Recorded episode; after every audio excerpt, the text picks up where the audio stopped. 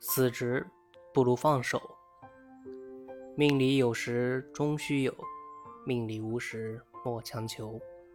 刻意追求是过分执着，过犹不及。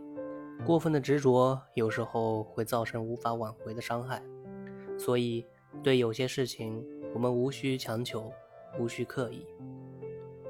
修行要各尽其分，根性利者可学教参禅，总不如念佛稳当。中下根性。学教参禅得益非常有限，不如老实念佛。出家人的本分是远绍如来，净光大法；在家人本分是弘法立身，护持佛法。修行的态度无需要表现，功夫随其自然成就，无需与他人争胜学愚，自觉一切不如人，自然不会功高我慢，还要改过迁善。摄心念佛，勇往直前，永不懈怠。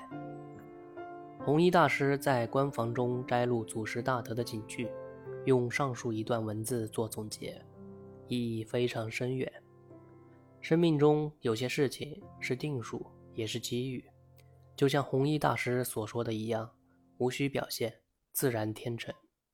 古时候，波斯国有一个国王，喜欢在午午饭后小睡一会儿。而且每次午睡时，都要让仆人守候在自己的床边，以便随时服侍自己。一天，国王按照惯例午睡后，两个仆人分别站在床头和床尾，为他轻轻地摇着扇子。由于天气太热，国王一时难以入睡，便闭目养神。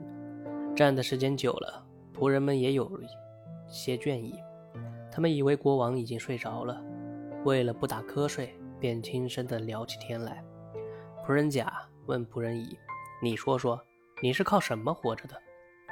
仆人乙巧妙地回答道：“我是靠尊敬的大王活着，是大王恩赐了我一切。”接着，仆人乙反问仆人甲：“那你是靠什么活着的？”仆人甲说：“我不靠天，不靠地，只相信命运，只听从命运的安排。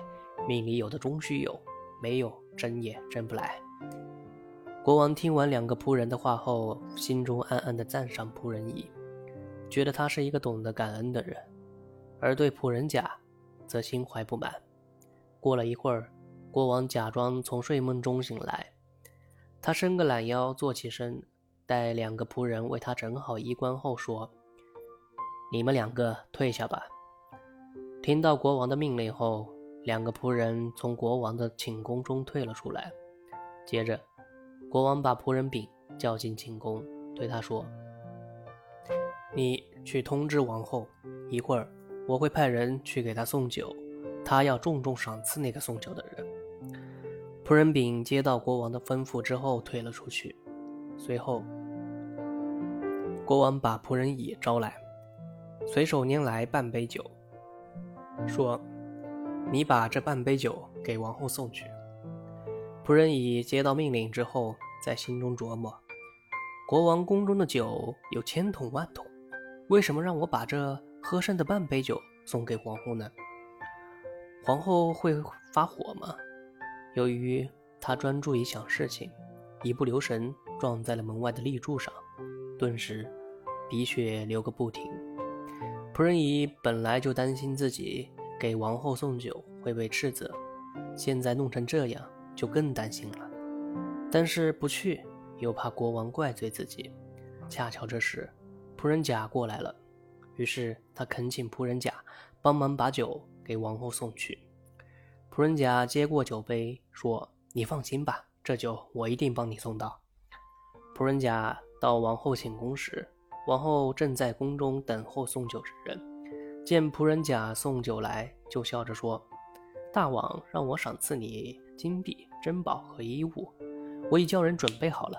你放下酒杯，收好赏物，快到大王那儿去谢恩吧。”仆人甲谢过皇后，捧着赏物到王国王那里谢恩。眼见此景，国王十分诧异，立即把仆人乙宣进宫来，问：“我命你去给王后送酒。”为什么你没有去呢？仆人乙说：“尊敬的国王，并非我不愿意给王后送酒，只是我刚一出门，就不小心碰破了鼻子，血流不止。这样去拜见王后有失体统，只好让仆人甲替我给王后送酒去了。国王听后叹气不止，连连说：“我现在明白了，佛语讲的实在有理呀。命运是谁也改变不了的。”命里有时终须有，命里无时莫强求。